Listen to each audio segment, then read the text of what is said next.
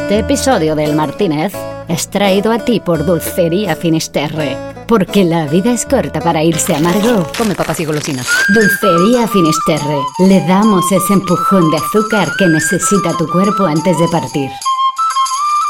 No olvides saborear un rico dulce antes de tu viaje al final del mundo en el que te aguarda la gran cascada.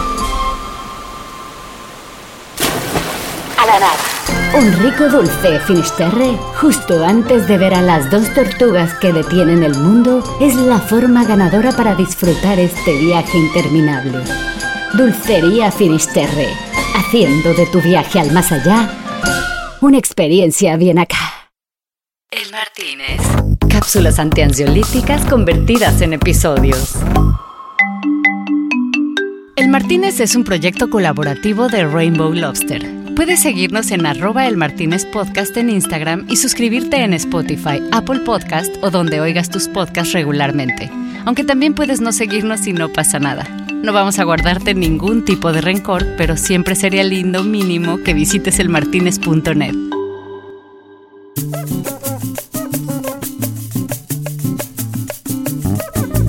Nochecita mm, coquetona, eh, clima impecable.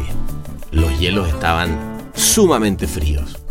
Y había en el ambiente eh, un je ne sais quoi que tenía que ver con independencia, gente que migra, que busca, que quiere cambiar las cosas como existen. Y es que tenía un gran invitado esa noche. Eh, cuéntanos, Marley, ¿quién es el que nos acompaña en esta hermosa velada?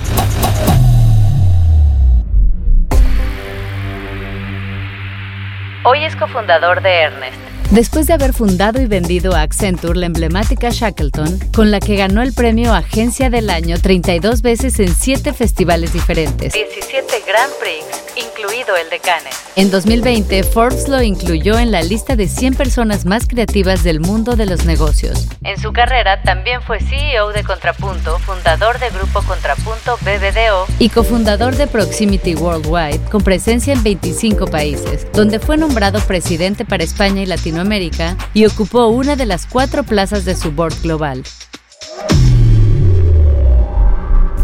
Pues qué tal. No, bueno, un tipo que ha venido a celebrar muchísimas veces acá en Cannes y donde empezamos, por cierto, hablando de las veces que ha celebrado aquí mismo, en el Martínez. Gran lugar, de hecho yo siempre me pregunté, a nosotros lo llamábamos el Martínez, pero franceses lo llaman el Martínez, que además este, como que va degenerando a, a, medida que pasa la hora. Tiene una fauna a las 10, otra fauna a las 12, otra fauna a las 2 y otra fauna a las 4. Nos seguimos y obviamente tenía que preguntarle cómo había sido el proceso de tener a una agencia como Shackleton, que sin duda fue insignia de la creatividad mundial, y venderla a Accenture, que al final del día era una movida diferente que tomó gente como Droga 5 para hacerlo con una consultora.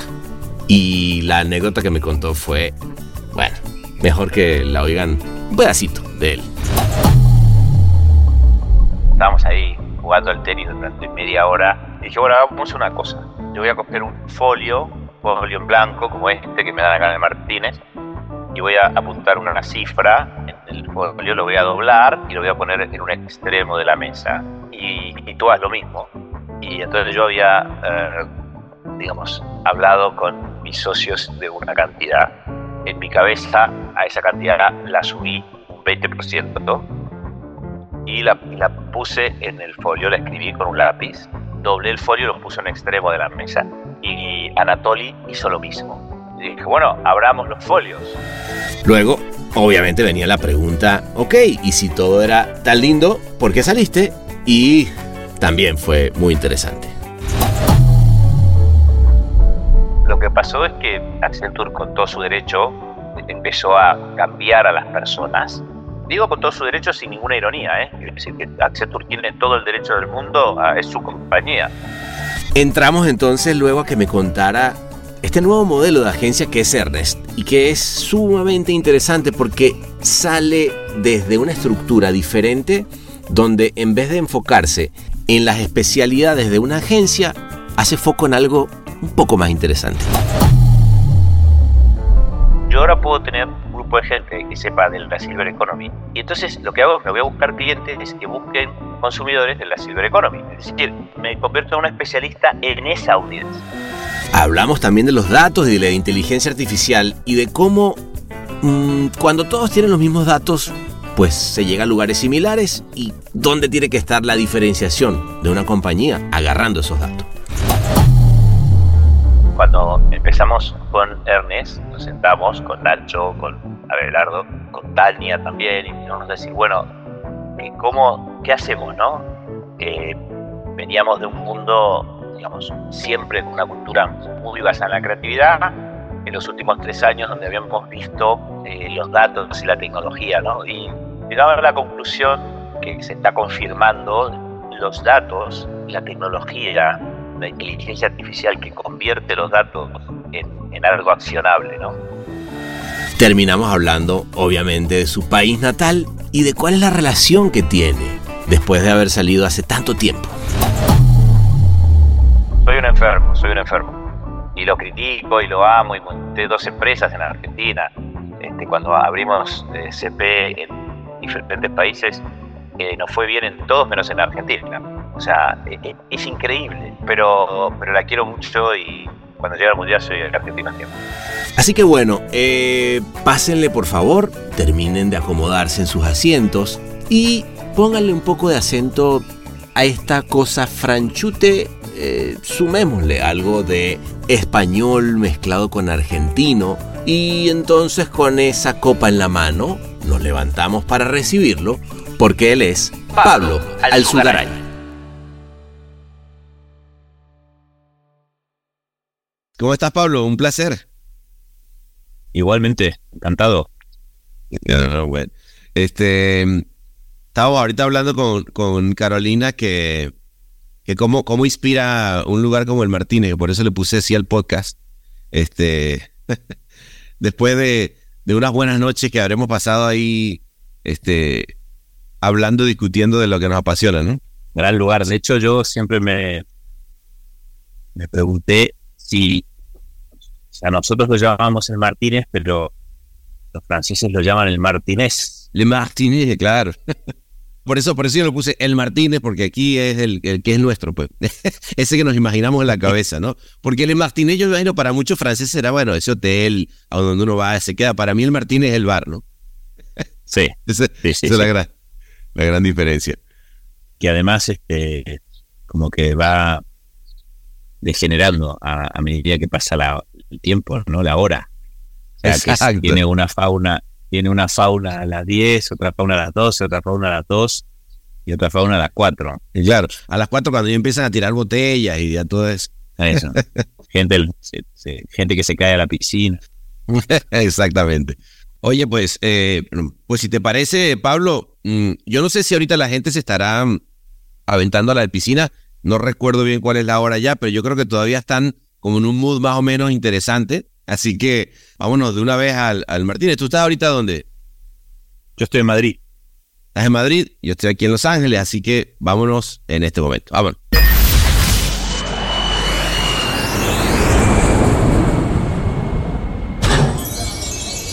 Bienvenidos a El Martínez. ¿Qué le servimos para empezar?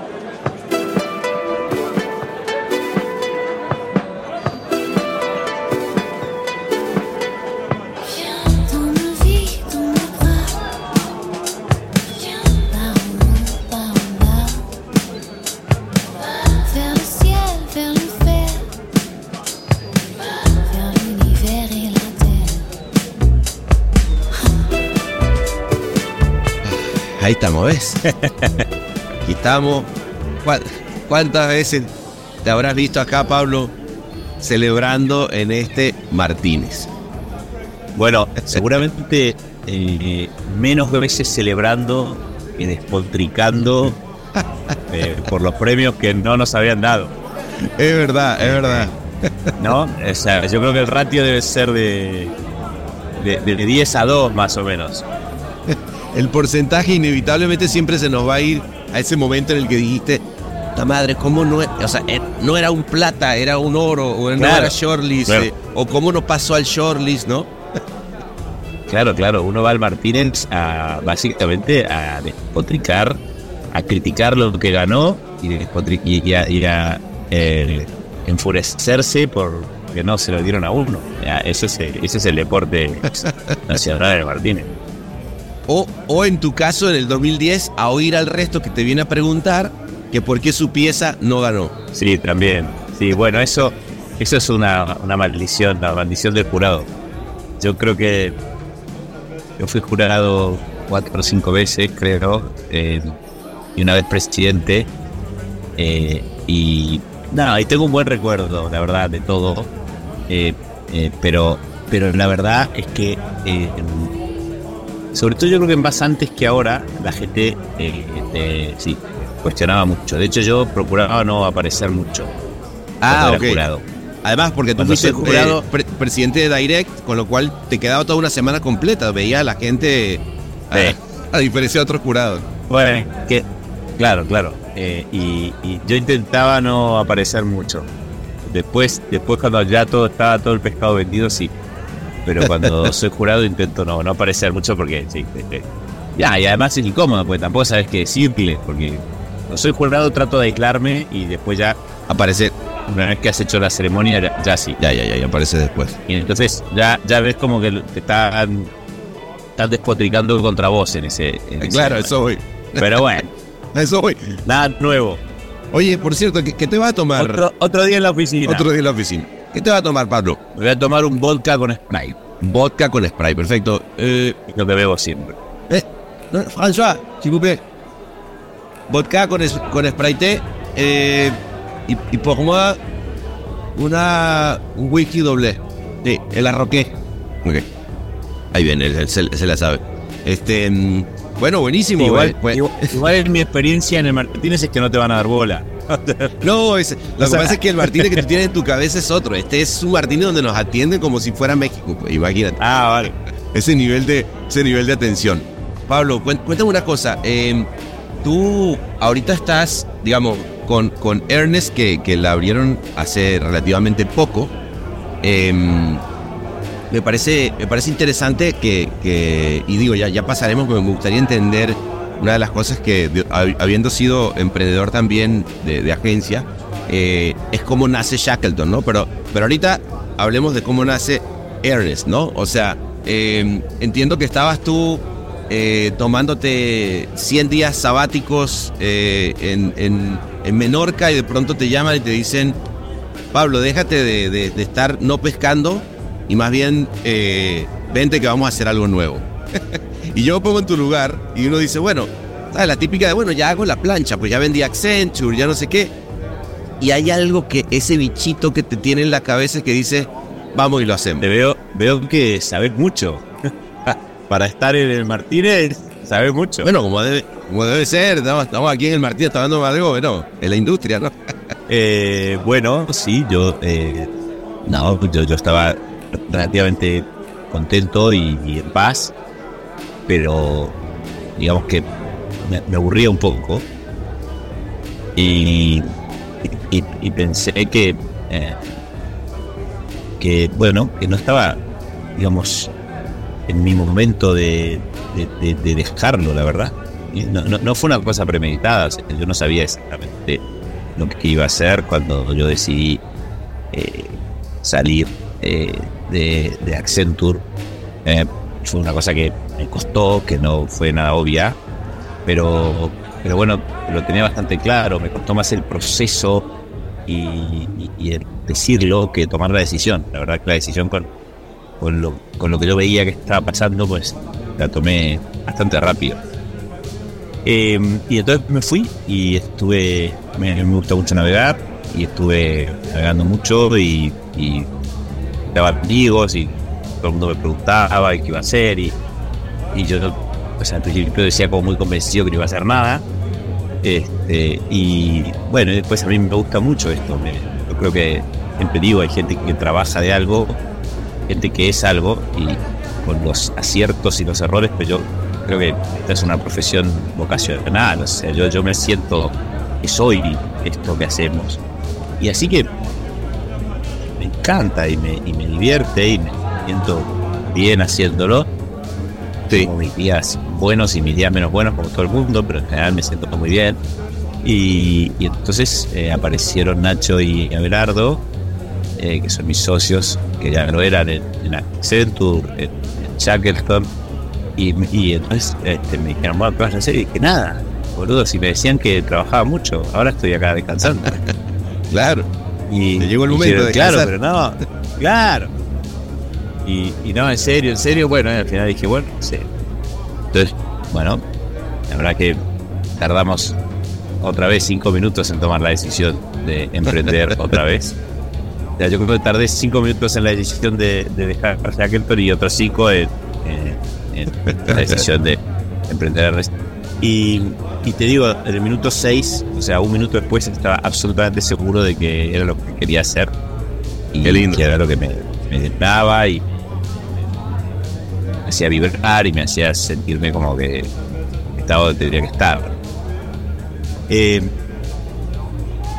y, fue así, y eso, eso ocurrió, pues, por decir algo, en el mes de agosto, septiembre, y en el mes de noviembre inauguramos esto, donde estamos ahora. Eh, o sea que fue relativamente rápido.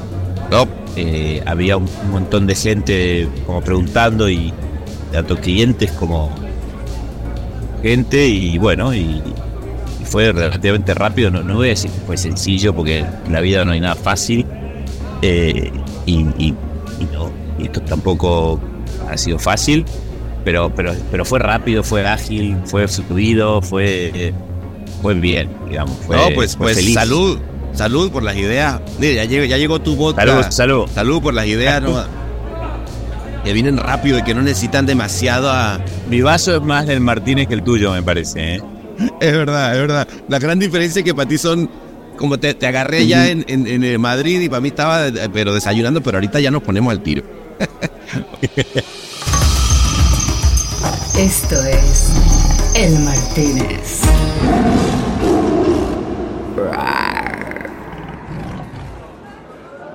Pablo, ¿no? Qué lindo. Fíjate que yo hablaba el otro día con, con Martín Sorrell justamente que uno pensaría que era un tipo que estaba hecho y dice, bueno, ya WPP ya la hizo, no sé qué, y de repente cómo, cómo viene su nuevo emprendimiento. Y creo que luego hay gente que, digo, y tú lo, lo, platicabas ahorita, que cuando sigues teniendo esa pasión por lo que haces y, esa, y esas ganas de, seguir construyendo cosas que te mueven, ¿no? Al final creo que de eso se tratan. absolutamente, o sea, yo creo que si vos te dedicas a, a hacer zanjas en una carretera, no quiero ser naif ni frívolo, no, esto igual no, no aplica. Nosotros tenemos un trabajo que es una maravilla. Aún en los días malos sigue siendo una maravilla. Y, y yo creo que yo creo que el descanso es un es el descanso es tal cuando es un periodo, un, intervalo entre dos periodos, ¿no? Es decir, cuando pero el, descanso entendido como bueno voy a descansar eh, a mí no me funcionó eh, a mí me encanta eh, descansar, ¿eh? Y, tengo un montón de hobbies y de cosas que hago todas mal, pero hago un montón de cosas todas mal, pero hago un montón de cosas. Pero, pero, pero, pero entiendo que eso es el descanso como un periodo que sigue a algo que intelectualmente me ponga un desafío, ¿no? Cuando solo es eso, a mí la gente, viste, mis amigos y gente en general, me decía, bueno, pero, no sé, este, lee. Claro. Me decía, bueno, pero yo, ya leo. No, pero lee más. Bueno, bien, leo más, pero no, viaja, bueno, pero yo ya viajo. Bueno, viaja más. Y dice, bueno, te, vas de viaje, muy lindo, tal vez. Te vas a volver a ir al tercer viaje, te quieres tirar por la ventana. claro, ya, basta, basta, ya. claro, ya, ¿qué, más, ¿qué más hacemos? Claro, quiero tener problemas. Aparte, aparte, es interesantísimo. Digo, en, en tu caso, Vendiste Accenture, yo, yo vendía a Denso. Pero además todo el mundo te quiere, todo el mundo dice, no, pero ya le hiciste, ya. Es momento de disfrutar, pero si yo disfruto es cuando hago, no cuando no hago. Claro, claro, ¿No? Tal cual, tal cual. ¿Cómo, fue, ese, ese, proceso, eh, Pablo? Porque eh, el hecho de que Accenture, bueno, Accenture vino, digamos, desenfundado comprando drogas, Shackleton, las grandes, digamos, grandes marcas, pero no solamente marcas, equipos creativos que realmente hacen una diferencia, ¿no? Este, fue interesantísimo para todos los que estábamos fuera sin saber, de repente como que irrumpieron las, eh, digamos, todas estas grandes consultoras a ir de frente con el negocio, pero tú cómo lo viviste, porque a creo que hay algo, digo yo, eh, siempre me ha tocado trabajar con industrias o con, con empresas que se dedican a la, a la, de alguna otra manera, la comunicación, pero aquí esta gente venía desde los datos. ¿Cómo, cómo viviste ese proceso? ¿Cómo fue? ¿Qué, qué, qué diferencia hay? Bueno, el proceso, digamos, previo a la integración fue muy largo. O sea, nosotros eh, firmamos con Accenture en abril del 19 y siempre tenemos la cuenta Tuvimos como 20 meses, 20 meses es mucho tiempo, ¿eh? Mucho tiempo. Eh, con intervalos de 3 o 4 meses donde no pasaba nada. Eh, porque básicamente venía gente de Accenture y nosotros todo el tiempo decíamos que no. Yo tenía una idea equivocada de Accenture, eh, porque yo no tenía la menor conciencia de que Accenture estaba metiéndose en este negocio. Entonces, diría que el primer año era marciano, era como si venía IBM y me ponía a comprar a la gente y decía, pero ¿qué tendrá que ver? Claro. Dice, ¿y ahora por qué? ¿No? Y, y, como el día a día es muy complicado y todos tenemos mucho que hacer, yo no, no daba mucha, mucha bola al principio, ¿no? Apareció en escena un tipo que se llama Anatoly Rodman, un ruso basado en Londres, que dijo, oye, quiero hablar en serio. Y entonces, bueno, me contó lo que estaban haciendo y sobre todo me, me nombró algunas agencias que para mí eran muy buenas y que estaban eh, integrándose en Accent. Recuerdo perfecto el caso de Cole Rebe, agencia alemana independiente que para mí yo llevo admirando a Cole Rebe toda la vida. Eh, agencias como Carparama en, en Londres, The Monkeys en Australia, o sea, agencias que yo realmente respetaba mucho. Y cuando me dijo estos tipos están dentro, bueno, yo dije, bueno, no se pueden haber vuelto todos locos a la vez. Entonces empecé como a, a tomármelo más en serio. Y ahí estábamos con Juan, Cioli y con todos los socios de Jack and Y bueno, pero en realidad le seguimos diciendo que no una temporada hasta que un día este ruso ya se armó, ya además se le acabó la paciencia y dijo, os vamos a comprar la agencia. Y dije, bueno, no, porque la agencia no está en venta. Dijo, sí, sí, la vamos a comprar. Y digo, ¿sabes por qué? Me dijo, ¿sabes por qué? Digo, no, porque hemos intentado no comprarla y hemos buscado otras agencias y es la que queremos. Bueno, entonces a partir de ahí se desencadenó otro proceso mucho más finalista, ¿no? Mucho más, digo, no usar el eufemismo casi de, precio, ¿no? De, no queríamos venderla, así que negociamos con cierta deportividad, digamos. Sí, diciendo, bueno, a ver, ¿qué? ¿Cuánto? Claro. Y ahí el ruso estuvo muy, muy inteligente en una, en una escena eh, cinematográfica, muy cinematográfica, que no, le hemos contado mucho, o, nada yo por lo menos. Pero ahora ya como pasó el tiempo, eh, yo no sabía, en un momento llegado, bueno, para un precio. Y dije, no, precio no, no, ponga, ponga, ponlo tú el precio, Claro. Entonces, eh, Anatoly dijo, bueno, no, entonces bueno, estábamos ahí jugando al tenis durante media hora.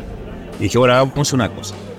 Yo voy a coger un folio, un folio en blanco como este que me dan acá en el Martínez, y voy a apuntar una cifra en el folio, lo voy a doblar y lo voy a poner en un extremo de la mesa. Y, y, tú haz lo mismo. Ah, y entonces yo había eh,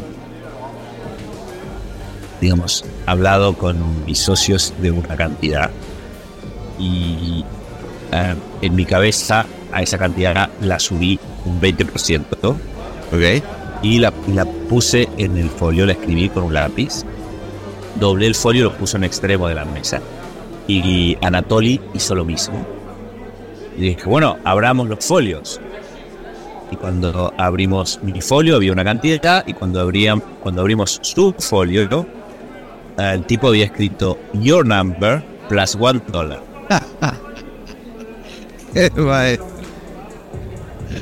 y me cagó y me cagó tanto y me y me y me gustó tanto, me pareció tan inteligente porque Qué maestro, rápido va el ruso, ¿ah? Rápido. Muy rápido, muy rápido, muy rápido Anatoly, porque además el ejercicio lo había propuesto yo.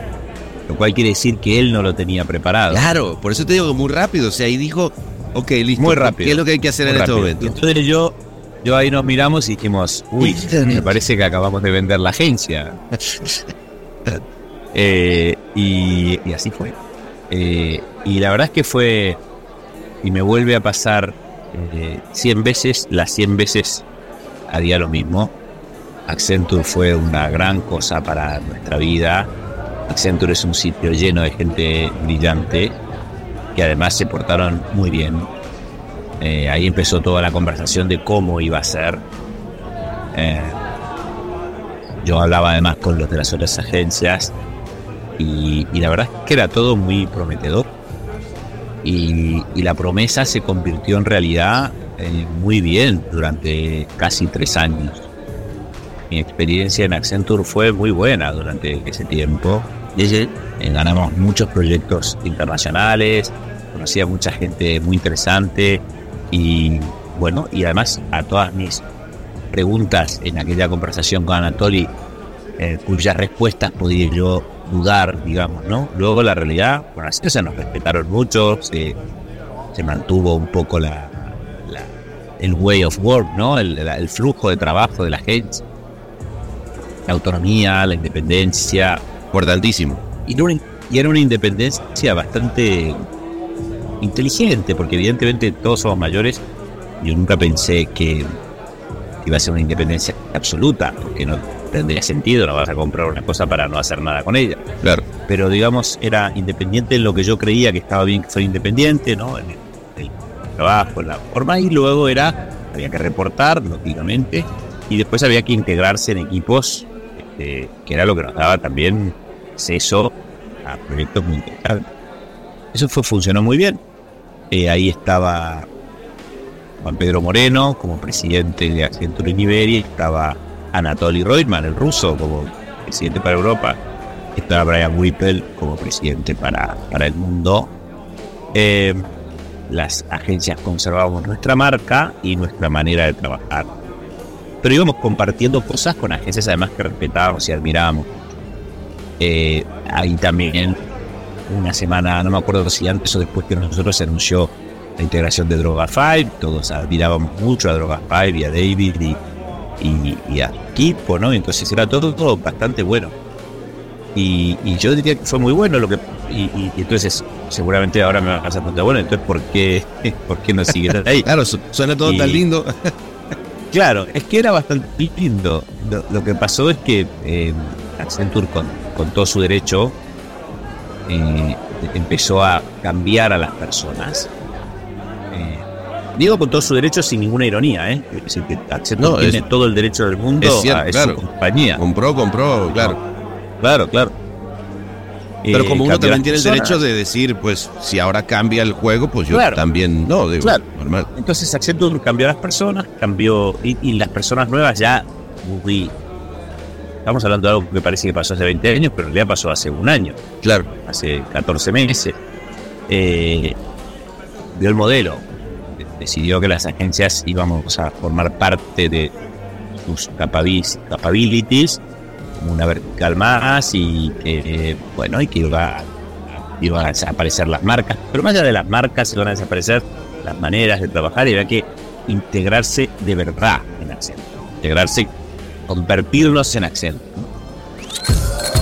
Un bar inclausurable. El Martínez. Ser Accenture de ahora en adelante y este, y lo que eso conlleva de, me imagino, de homogenizar filosofías y eres parte de una de las... Claro, La gente que no, que, está un poco más lejos del proceso, le da mucha más importancia de la que yo le di el nombre. La gente hay que te dice, bueno, claro, es que le cambiaron la marca. A mí, sinceramente, la marca la, quería mucho, porque, no porque es imposible no creer una marca que has cofundado. Y tan icónica además. Pero digamos que el, pero gracias, pero además, pero la marca, digamos que no, no fue el detonante, el detonante fue el modelo, la manera de, ¿no? Lo que acabas de decir, el, decir, oye, eh, tu manera de operar. Y aquí llamo por no usar el eufemismo, las decisiones que tomas, a qué proyectos vas, eh, con qué precio vas a esos proyectos, eh, qué priorizas en, un, llevada a una situación que priorizas, que priorizas el negocio, priorizas la excelencia, priorizas qué, qué priorizas, priorizas la integración. Bueno, ese tipo de decisiones eh, cambiaron completamente. No, no, no era simplemente distinto a como habíamos venido trabajando, sino que era lo opuesto a como habíamos venido trabajando. Mm. Y bueno, y eso, como dije antes, el proceso fue tal vez más complicado, pero, la decisión mental sobre todo la decisión emocional eh, fue bastante rápida en mi caso. Yo fui y le dije a Juan, Juan, yo no... Yo quiero ser feliz, yo, yo toda la vida he sido feliz en mi trabajo. Aquí está Carolina que me conoce hace 30 años, o sea, yo, yo soy feliz. y, y no, no concibo eh, no concibo dejar de serlo. Entonces, bueno, una decisión y luego simplemente fue el proceso de hacerlo. Y, como decíamos antes, una vez fuera, pues eh, eh, con otras personas que habían llegado un poco a la misma conclusión, un mes después, dos meses después, tres meses después, pero pues decidimos fundar Hermes, ¿no? que es, no es la segunda parte de Shackleton, por supuesto, igual que Shackleton fue la segunda parte de Contrapunto, ni Contrapunto fue de DCP. Es una agencia nueva de su tiempo, con su propia dinámica, con su propia visión, con su propio equipo, con su propia lógica, eh, y, que tiene evidentemente su propio desafío, ¿no? Claro, es, y, es lo bonito. Y, tú, tú bien, bien lo, lo, has dicho mucho, ¿no? En eh, este tema de que eh, trabajamos este negocio de la influencia, de, cambiar puntos de vista, este, sentimientos, eh, y, pero va a cambiar, lo que sí va cambiando, digamos, eso no va a cambiar, pero lo que sí va cambiando, y, ahorita lo decías, que, que, es como esta agencia que se, que se adapta a su tiempo, ¿no?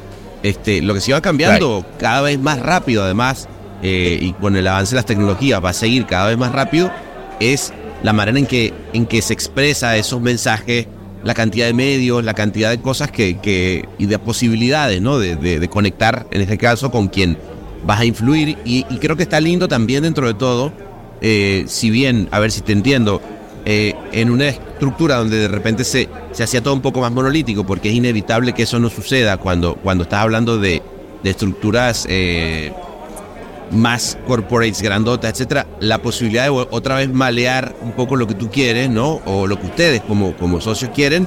Y ya me parece que es muy lindo eso que, que, están haciendo, que es poner a la audiencia en el centro. Y me parece que es como bastante diferencial a, que solamente sea lo mediático, ¿no? Sí, sí, sí. Bueno, cuando empezamos con Ernest, nos sentamos con Nacho, con Abelardo, con Tania también, y empezamos a decir, bueno, cómo, qué hacemos, ¿no? Eh, veníamos de un mundo, eh, digamos, siempre con una cultura muy basada en la creatividad, en los últimos tres años donde habíamos visto eh, los datos y la tecnología, ¿no? Y llegamos a la conclusión que se está confirmando, es alegría para mí, que en realidad los datos y la, la tecnología la inteligencia artificial que convierte los datos en, algo accionable, ¿no? Yo siempre digo, los datos son fundamentalmente predicción. ¿Los datos para qué sirven? Tenemos nombres raros y acrónimos y diferentes tecnologías, pero los datos sirven para una cosa tan tonta como anticipar, es decir, para saber lo que alguien va a hacer antes de que esa persona lo haga o ni siquiera se lo empiece a plantear. Porque son modelos, modelos predictivos que están basados básicamente en, la información que ya existe, dice, oye, si una persona de este perfil ante esta situación, si, si 100.000 personas de este perfil ante esta situación tomaron el camino A, la probabilidad de que esta persona que tiene este perfil y que está en esta situación tome el camino A es muy alta, porque todas las personas que se parecían a esa persona y, y tenían circunstancias semejantes hicieron esto, así que esto también lo va a hacer, ¿no? Esto es una cosa que existe hace muchos años y que cualquier compañía de seguros que trabaje con actuarios usa, son modelos predictivos. Claro, claro. Eh, es, es eh, esto es absolutamente clave en, en, el marketing o en la publicidad actual. Vos no podés plantearte seriamente un programa de comunicación o de marketing obviando los datos o la tecnología que convierte los datos en predicción. Lo que pasa es que todas las compañías tienen acceso a esos datos o a datos similares y a esas tecnologías o tecnologías similares, lo que acaba pasando es que los da eso no es diferencial. Yo uso un ejemplo un poco tonto, que lo tengo que repensar porque es un poco simplón, que es que es como si mañana nosotros vamos a poner un restaurante y, llegamos a la conclusión de que las mesas y las sillas del restaurante son imprescindibles. Claro, una mesa y una silla, si vos no tenés mesa y sillas, no puedes tener. Pero nadie, nadie va a basar la diferencia de su, la ventaja competitiva de su restaurante en que tiene mesas y sillas. Lo que le pasa a los datos es que son clave, pero no son diferenciales. Todos tienen los mismos datos. y ahí son facts. Son facts puestos en la mesa claro, son parte de lo que tenés que tener, no es como, claro. como cuando vas al, a la universidad y te dicen lo, que son los factores higiénicos, ¿no?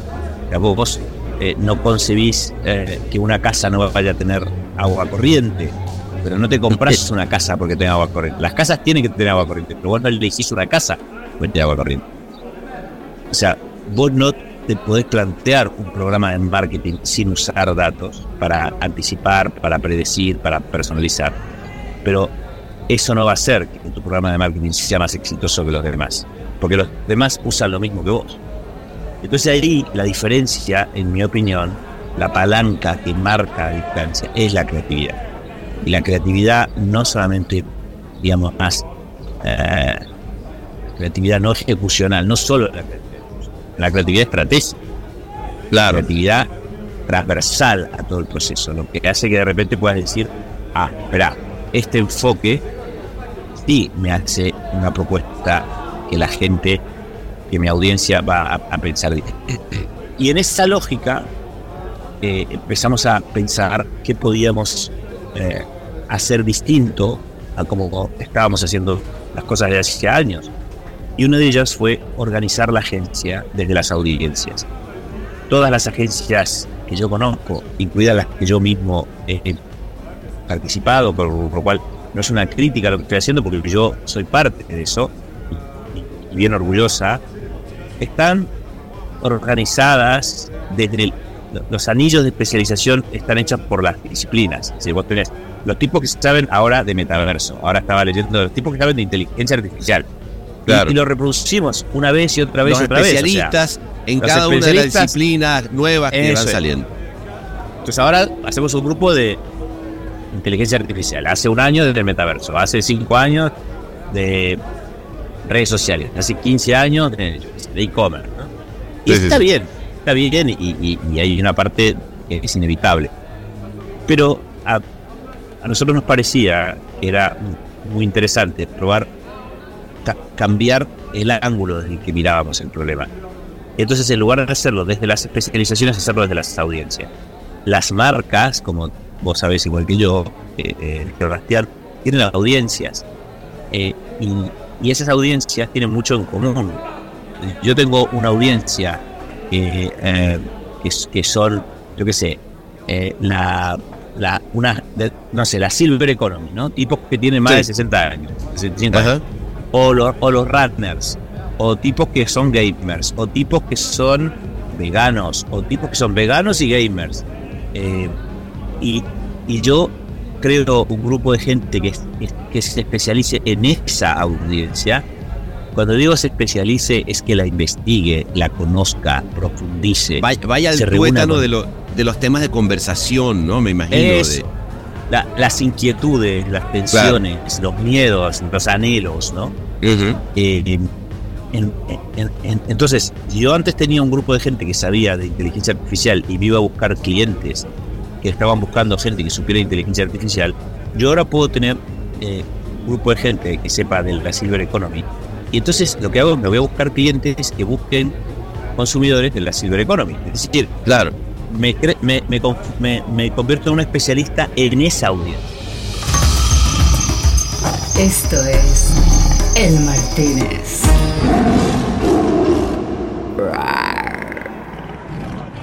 Eso está, eh, a, mí, a, mí, a mí me parece muy interesante eso, este, porque, porque la verdad es que si, si lo ves de otro lugar, Pablo, es lo que ha venido pasando, yo creo que, que en las comunicaciones, o sea, más bien, ¿por qué eh, pasamos de esos grandes medios de comunicación, ¿no? Como a ti te tocó igual que a mí, donde tú pegabas un gran mensaje y ese decantaba a un montón de gente.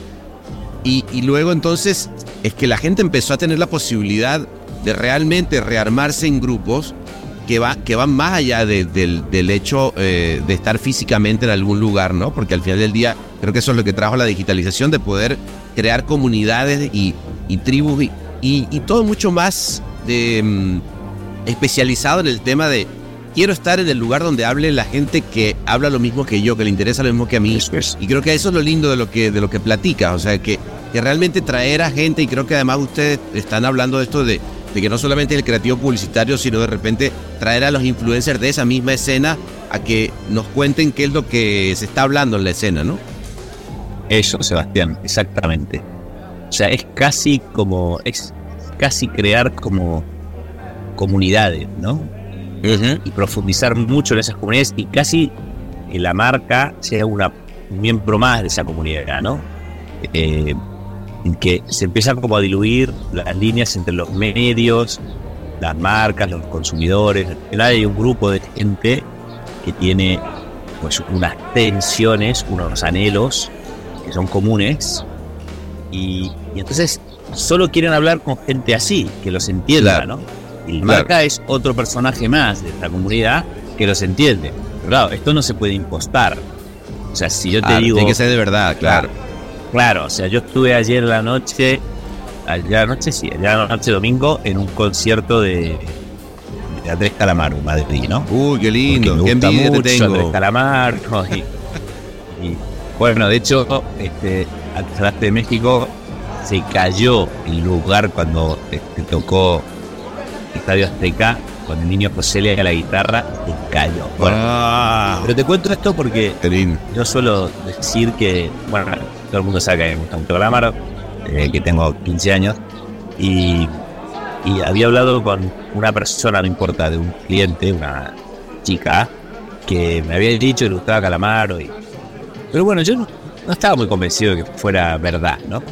Y dio la, la increíble casualidad de que ayer no solamente me encontré a esa mujer, sino que además estaba sentada tres metros de donde estaba yo. No. Y, entonces. De casualidad. Hablamos mucho.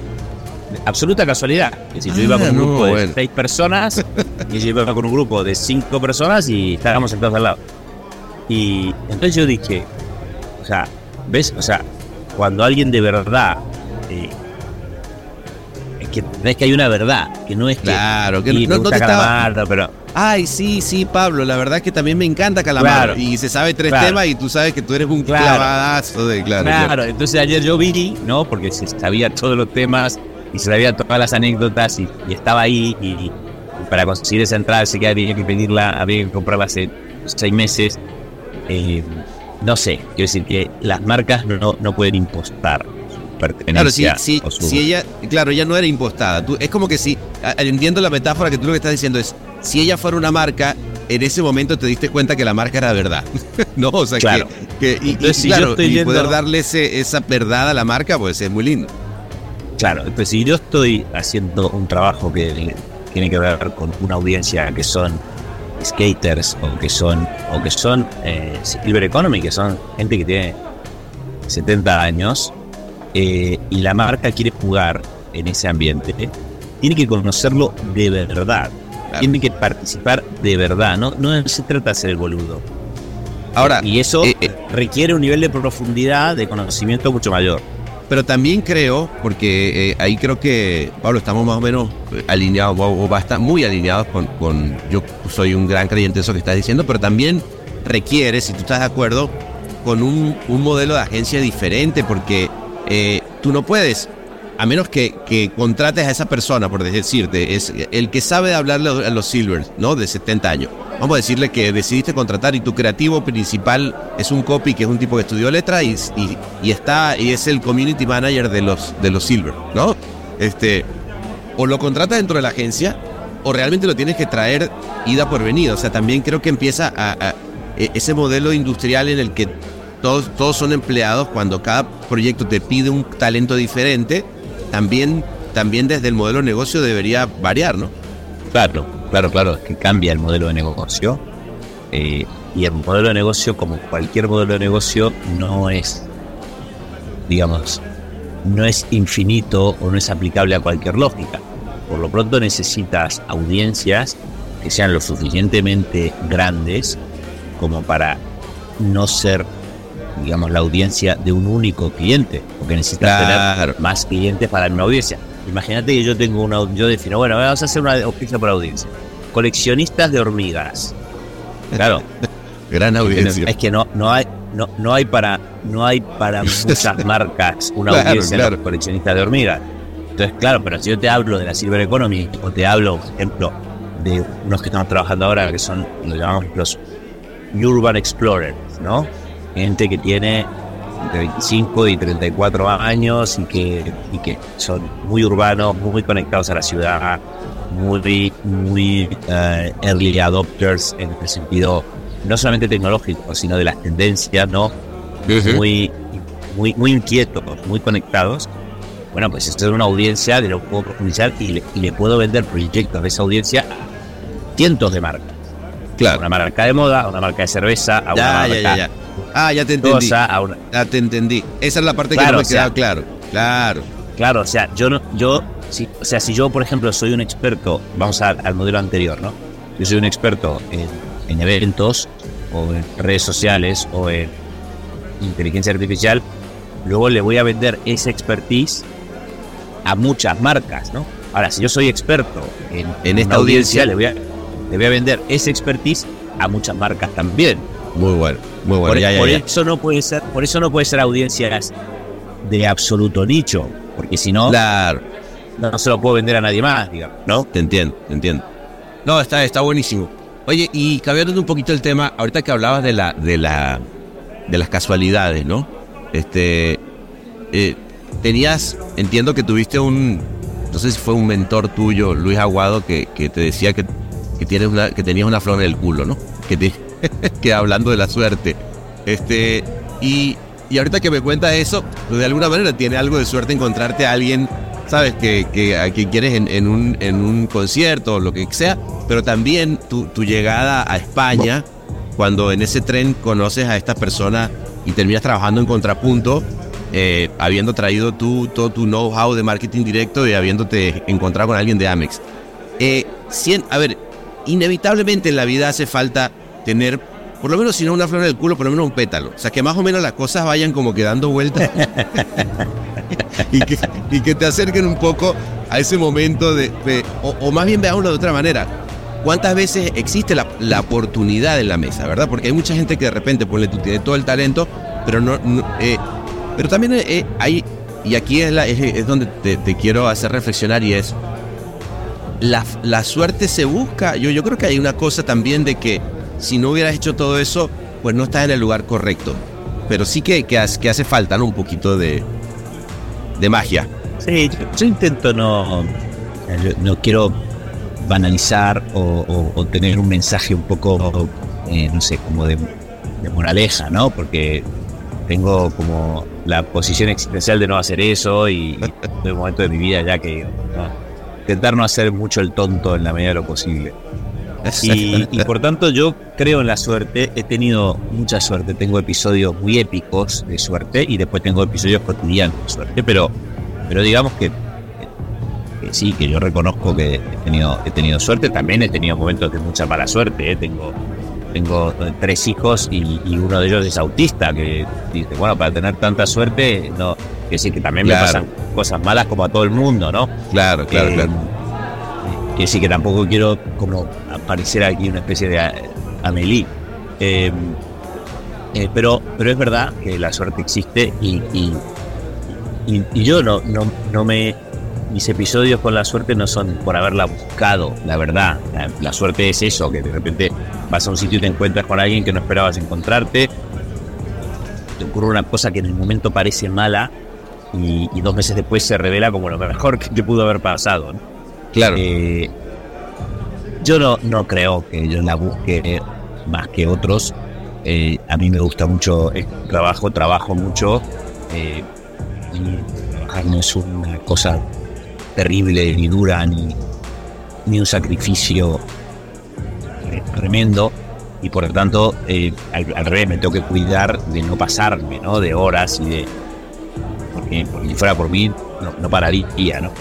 Entonces bueno es verdad que si trabajas más horas pues eh, a mí me parece que te suele ir mejor es verdad pero tampoco es que esa sea la fórmula de nada ni la receta para nadie ni muchísimo menos un bar inclausurable. El Martínez. No, y, estoy contigo que las recetas no existen. Pero lo que sí es un hecho es que la suerte sí.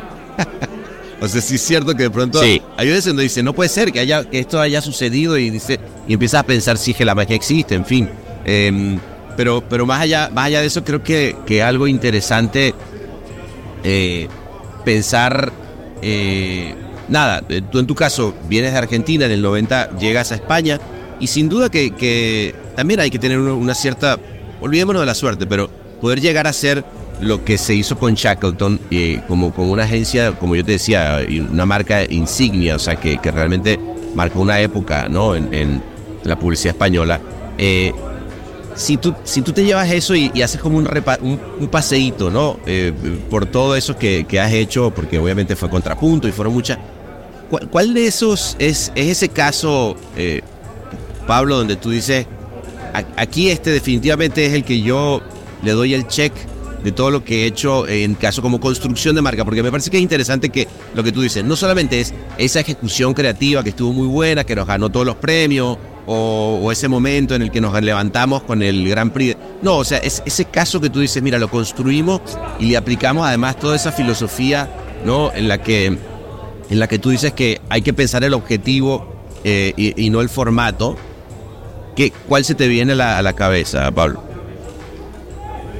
Y bueno, yo creo que varios, yo sé que es un poco elegante nombrar aquí casos porque lo normal sería decir, no, pues hay muchos, es difícil elegir, pero intento no esquivar las, las, preguntas, las respuestas. Sí, porque después cuando, cuando yo soy, estoy del otro lado y estoy este, escuchando o leyendo algo, un contenido, cuando la gente hace eso, digo, dale, boludo, decía algo para que. Dale, tírame un. Para que claro, para que saquemos alguna conclusión mínimamente. Así que voy a intentar este, responderte este, tratando de, no, no falta elegancia, pero ser concreto. Mira, yo creo que eh, el, caso, hablando, digo, por agencia, ¿no? La, agencia en la que yo eh, eh, aprendí a trabajar una agencia en Argentina que se llama Di Paola. Y el cliente, digamos, yo tuviera que rescatar un cliente de esa época, estoy hablando hace 40 años, eh, fue Banco de Boston. Ok. El, cliente que yo me siento que yo puedo contar cómo construimos programas de comunicación ahí, de los que todavía hoy recuerdo bien, envejeciendo bien. El, la siguiente agencia fue CP, CP Comunicación. Eh, después se llamó Proximity, la abrimos en 40 países. Sí, sí, fue, la eh, expandieron de una manera brutal. Eso es.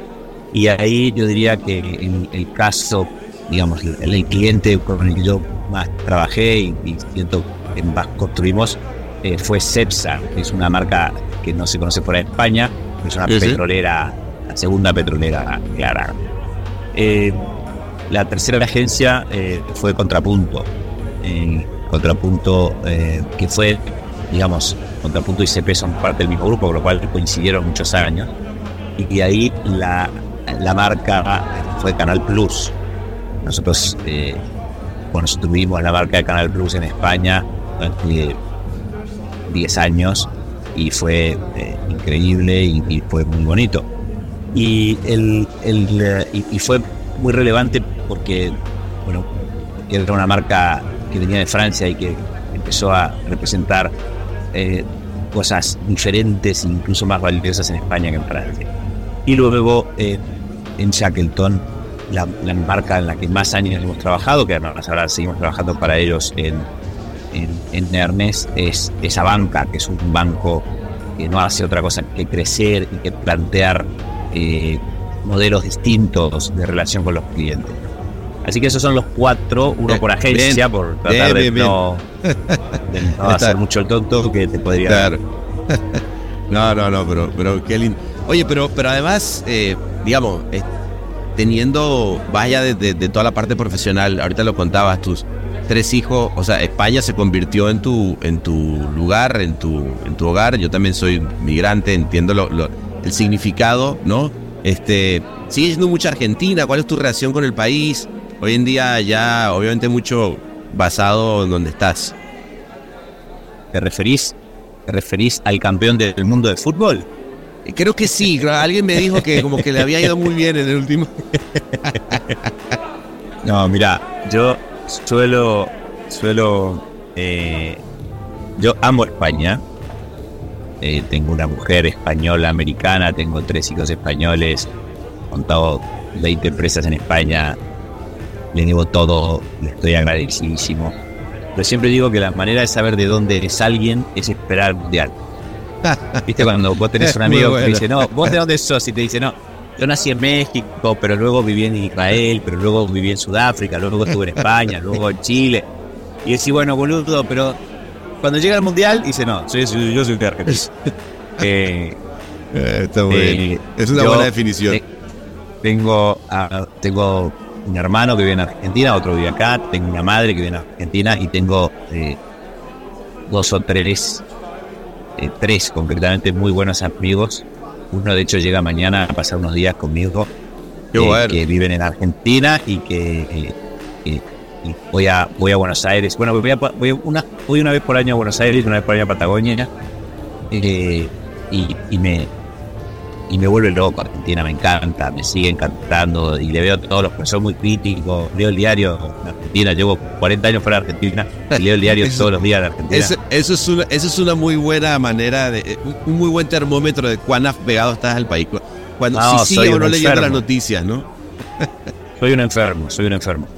Y lo critico y lo amo y monté dos empresas en Argentina.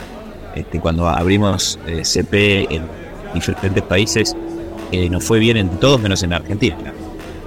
O sea, es, increíble, es increíble. Eh, eh, pero, pero, pero la quiero mucho y cuando llega el mundial soy argentino. de hecho, estuve en la final en, bueno, salud por el campeón mundial, ¿vale? Eso, eso, no, eso no podemos ah, dejarlo pasar, ¿vale? Salud. Y ya vamos por el tercer vodka y tercer whisky. Oye, este, no, de verdad que, que, linda, que, lindo oír eh, todo lo que, lo que ha pasado en, tu vida migrante, este, y de y, brindar por eso acá en el Martínez, vale, qué belleza. Eh, yo una última cosa te voy a decir antes de que apaguemos la, la, grabadora y nos sigamos tomándonos estos coquetos tragos ahora en la parte de afuera de la terraza, porque mira que está buenísimo ya el ambiente allá afuera, ya están, ya ahora están tirando la botella, Pablo. este, las escucho, las escucho. Las escucho, mira cómo están tirándola allá, ¿viste? Vale, qué cosa. Con esto la gente se pone eufórica, ¿viste? Siempre le da por ahí. Este. Pero. No, me, parece. Una última cosa que te, quería preguntar, porque. Y, algo que siempre. Lo hice el otro día en, una noche de, de, tragos acá en Martín, me parece que está bueno, que es. Eh, tú recomendaste un libro que, eh, no me he leído, pero me, quiero, quiero empezar a a leerlo, que es la ética hacker. Este, Pero sé que eres un tipo que entre las recomendaciones que da siempre es, hay que leer, hay que ir al... Eh, al tírate un título que tú digas, mira, este no, no habría que dejar de, leerse porque últimamente te está volviendo el, volando la cabeza, qué sé yo. Yo leo mucho sobre, sobre publicidad, pero, pero, pero en realidad el 50% de lo que leo no es sobre publicidad. Yo si tuviera que recomendar un libro, además de la ética hacker, recomendaría uno de Harari que se llama El gen egoísta. El gen egoísta. Harari me encanta y no he leído eso. Gen egoísta. buen dato me lo deja. Espectacular y es... Eh, bueno, y a mí me, bueno, me, ayuda a entender muchas cosas que después las aplico en el trabajo. las cosas de la vida. Eso, que es lo más importante al final, amigazo. Bueno, salud, de verdad que qué lindo tenerte por acá. Este, gracias. Sigámonos eh. esto aquí y aquí le voy a ir. No, no, no.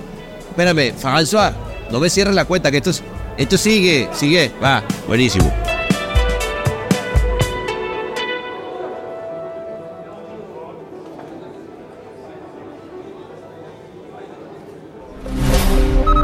Todos los derechos reservados y todos los torcidos depravados. El Martínez.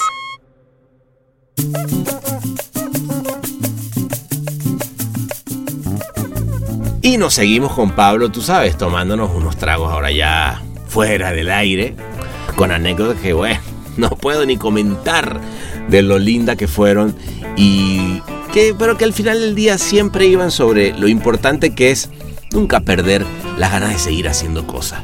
Y que por más que vendas, te vayas de un lado a otro, no podemos dejar de hacer y sentarnos a hacer la plancha, ¿no? Como por ejemplo este podcast bar, que está inventado para seguir saboreando la vida. Así que levanten las copas y brindemos que esto apenas comienza. Eh, sácate la música, Med. Y bueno, eh, tragos para todos.